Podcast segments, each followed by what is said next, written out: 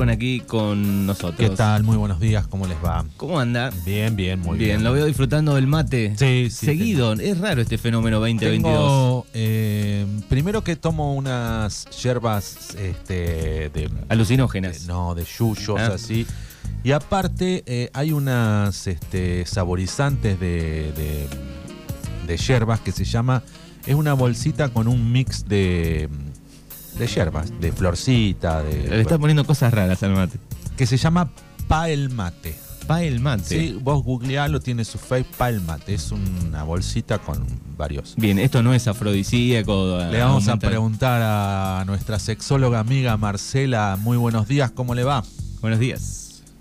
Hola, buenos días chicos. Eh, interesante lo que está marcando Fernando.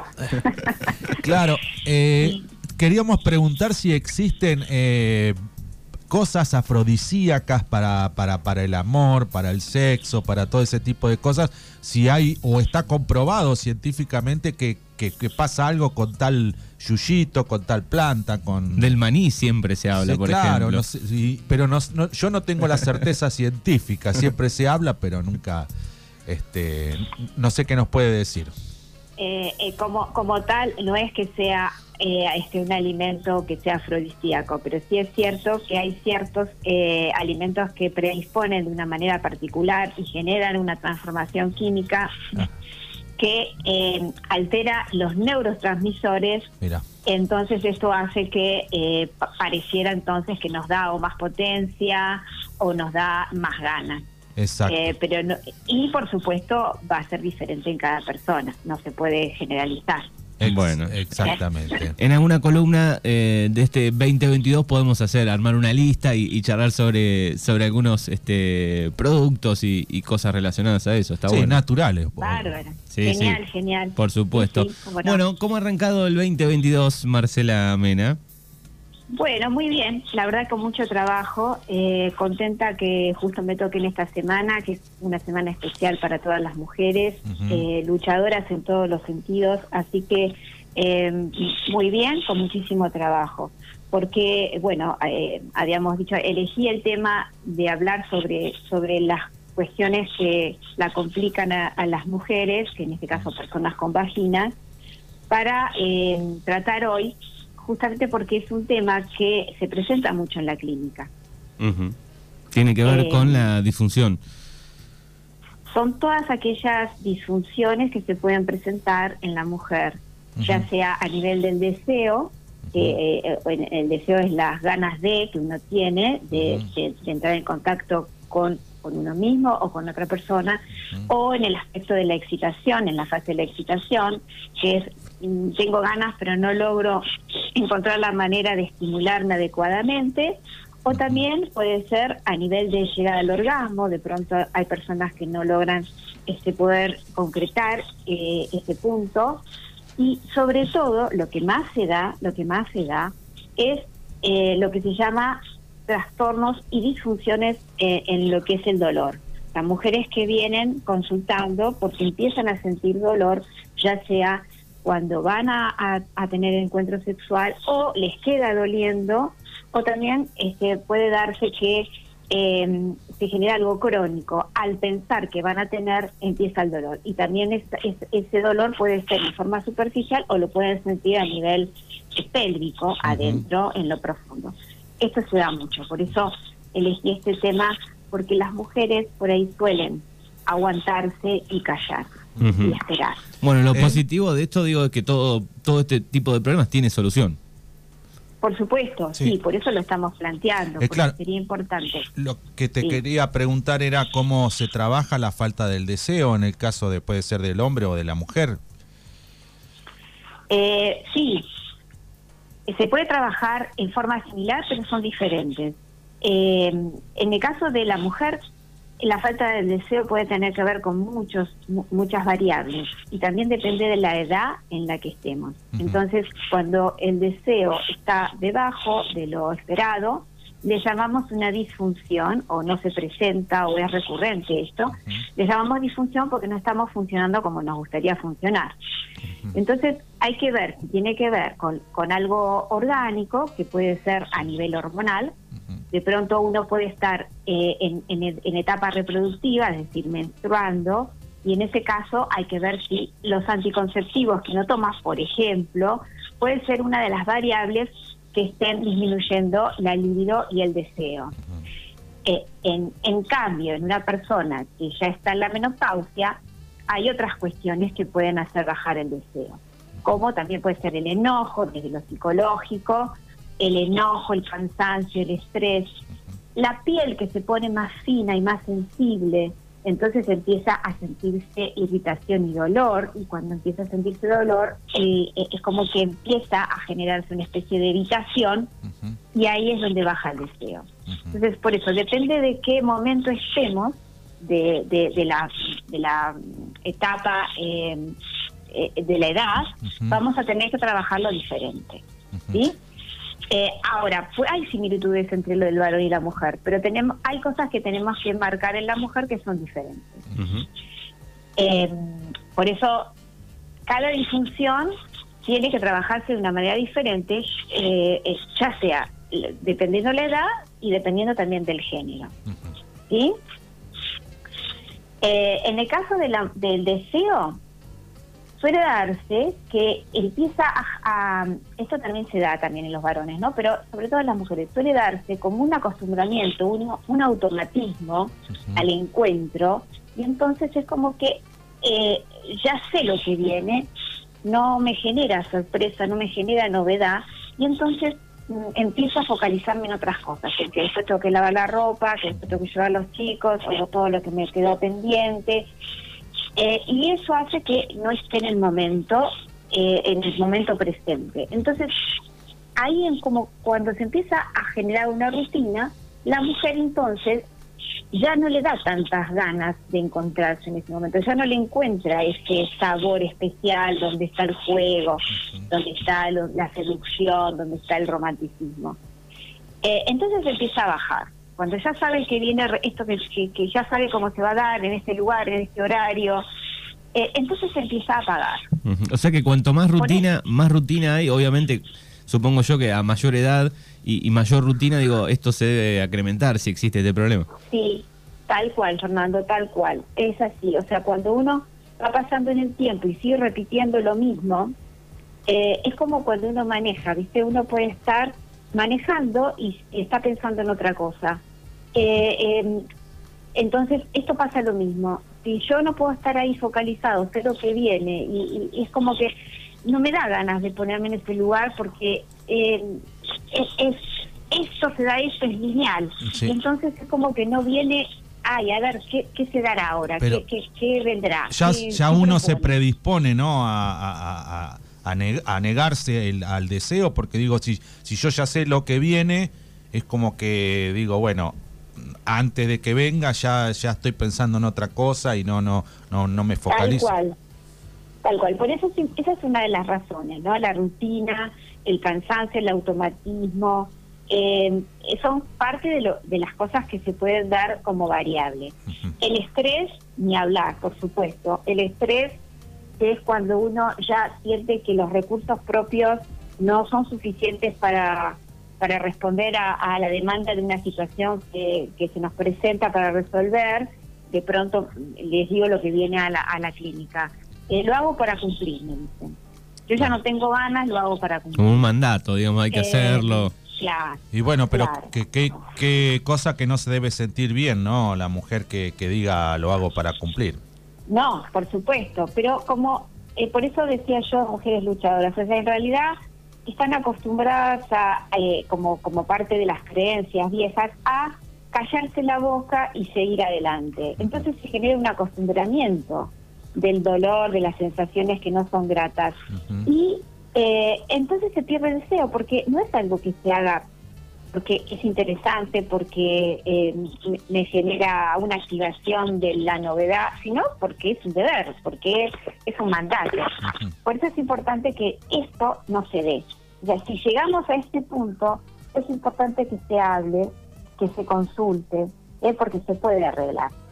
Eh, entonces el estrés, el automatismo, el cansancio, el enojo en la mujer sobre todo, el enojo eh, genera una eh, baja del deseo. ¿Enojo de que Sí, bueno. enojarse por situaciones de la vida? de Claro, por sentirse no valorada, por sentirse no, no ayudada, no comprendida, eh, cuando de, de pronto siente que se le impone, de que pierden espacio, de que son invadidas, estas situaciones enojan y ahí se genera una, una- un distanciamiento físico y luego emocional. Entonces se, pier- se pierde el deseo, se baja el deseo. Eh, esa es una de las situaciones también más comunes. Entonces, si uno se siente que está enojado, también entonces hay que consultarlo para ver cómo hacemos para salir de ese lugar. Eso mata el deseo también. ¿Mm?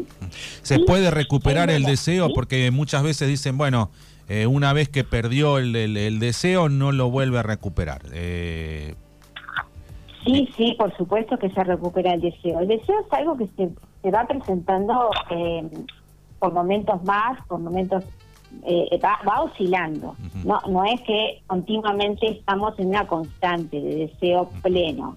Eh, depende de las situaciones que estamos viviendo, se, se va generando una oscilación. Pero sí, podemos estar, por ejemplo, cuando uno está amamantando, ahí se da ya hormonalmente una suba de prolactina y baja de la testosterona, entonces ahí tenemos menos, a veces menos deseo, porque lo orgánico lo predispone, pero no significa que después no lo reco- recobremos, sino que es un momento por la etapa que se está viviendo. Entonces sí se recupera, pero hay que trabajar ya sea lo hormonal si corresponde o lo emocional o lo psicológico si tuviera que ver con el estrés, con el cansancio, con el enojo.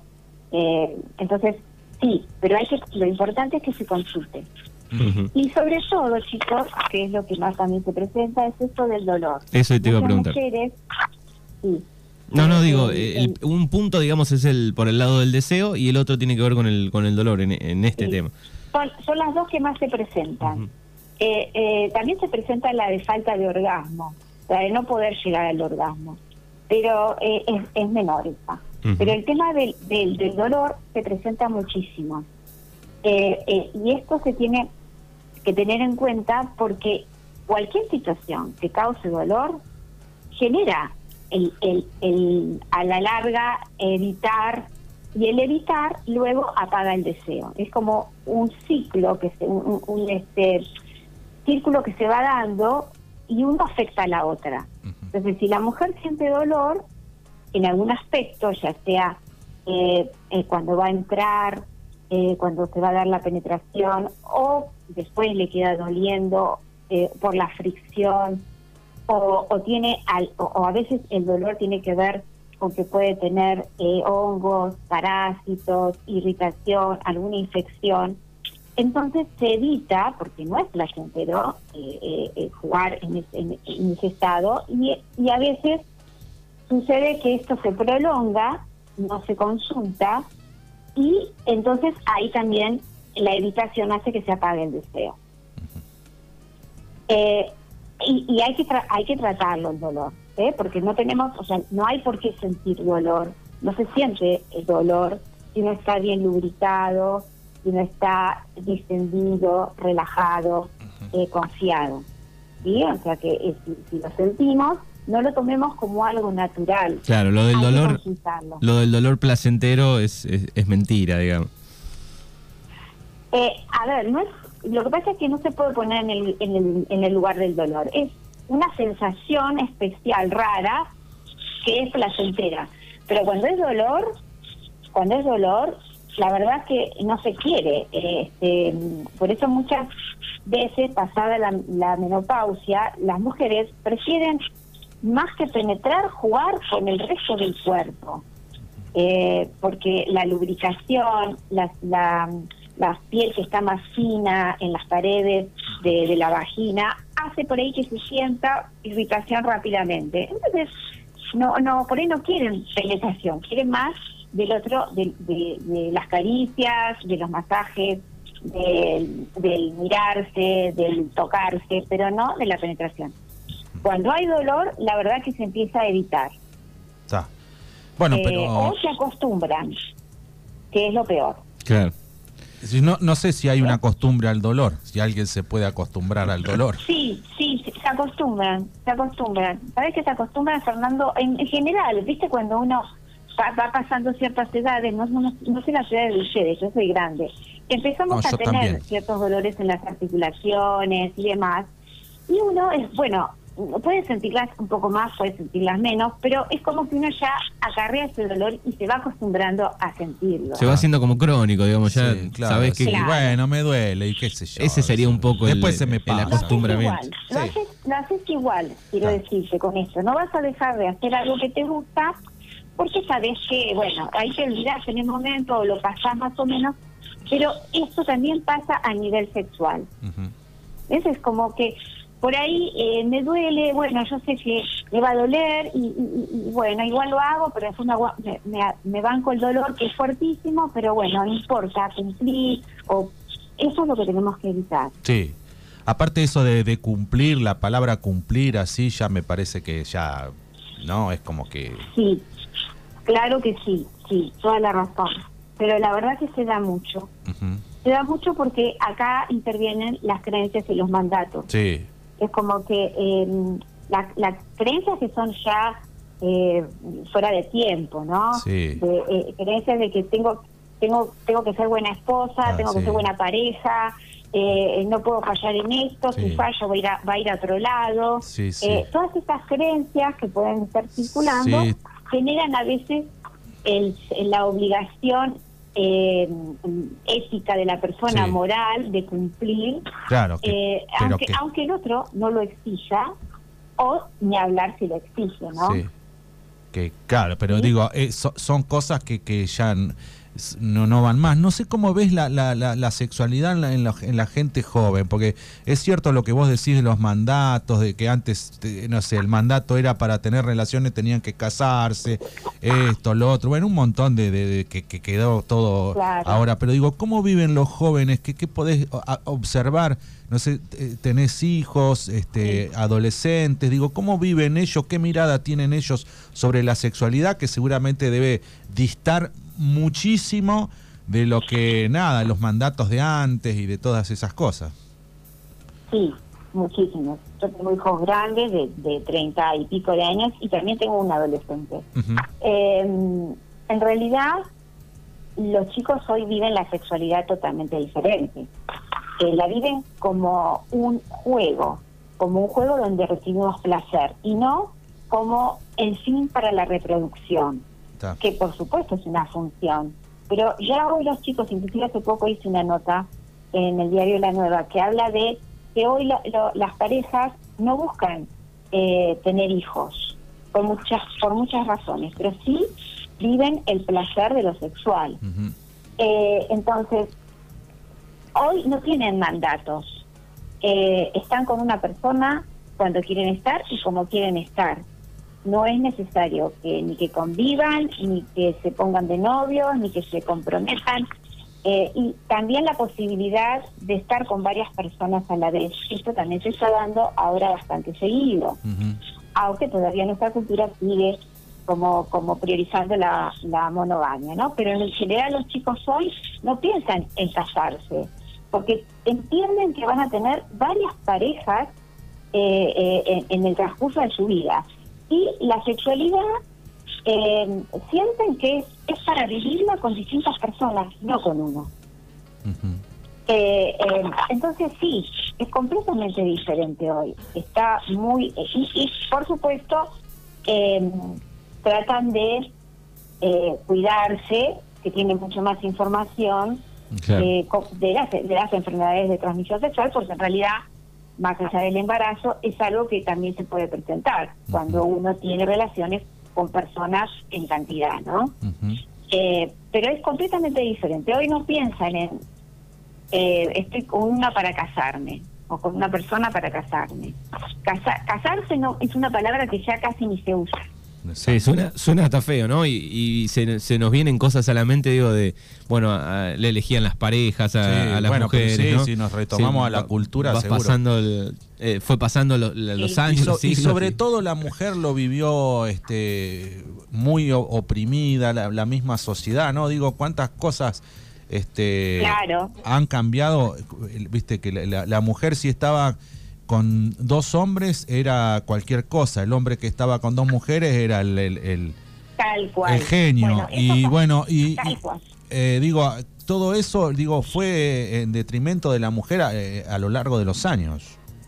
Por supuesto, por eso hoy las mujeres, a pesar de que ya hace un rato que están este, en, en- en parejas, se animan a, a, si no están bien en la pareja eh, y no tienen posibilidades de resolverse, a abrirse y, y vivir la vida de otra manera en, los, en la sexualidad.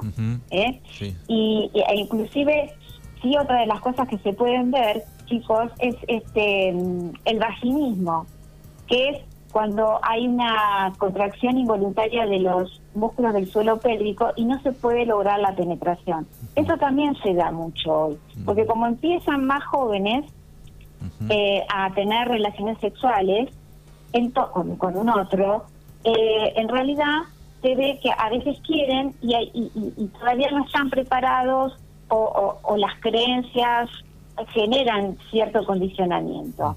Eh, entonces, si eso se da y uno siente, no hay posibilidad de penetrar y siente dolor, también es importante, sobre todo en los jóvenes, que eh, se les enseñe, se les explique que tiene que consultar, que tiene arreglo, que no dejen pasar el tiempo.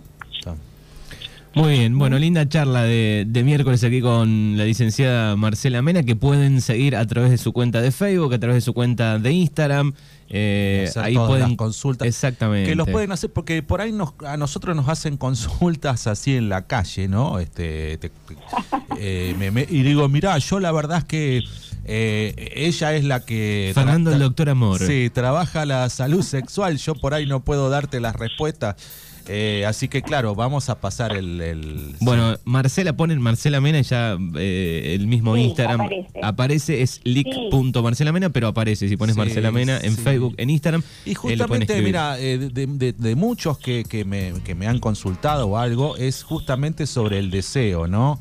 Eh, preocupa- Bueno. Preocupados porque su mujer de, eh, no, no, no, no tiene deseo y él sí, y bueno, ahí es como que dice, bueno, como yo la escucho a la, a la, a la- a la chica que ustedes tienen en la radio, qué sé yo, que bueno, se genera todo un, un- un ida y vuelta, este, sobre, pero mucho interés sobre el tema del deseo.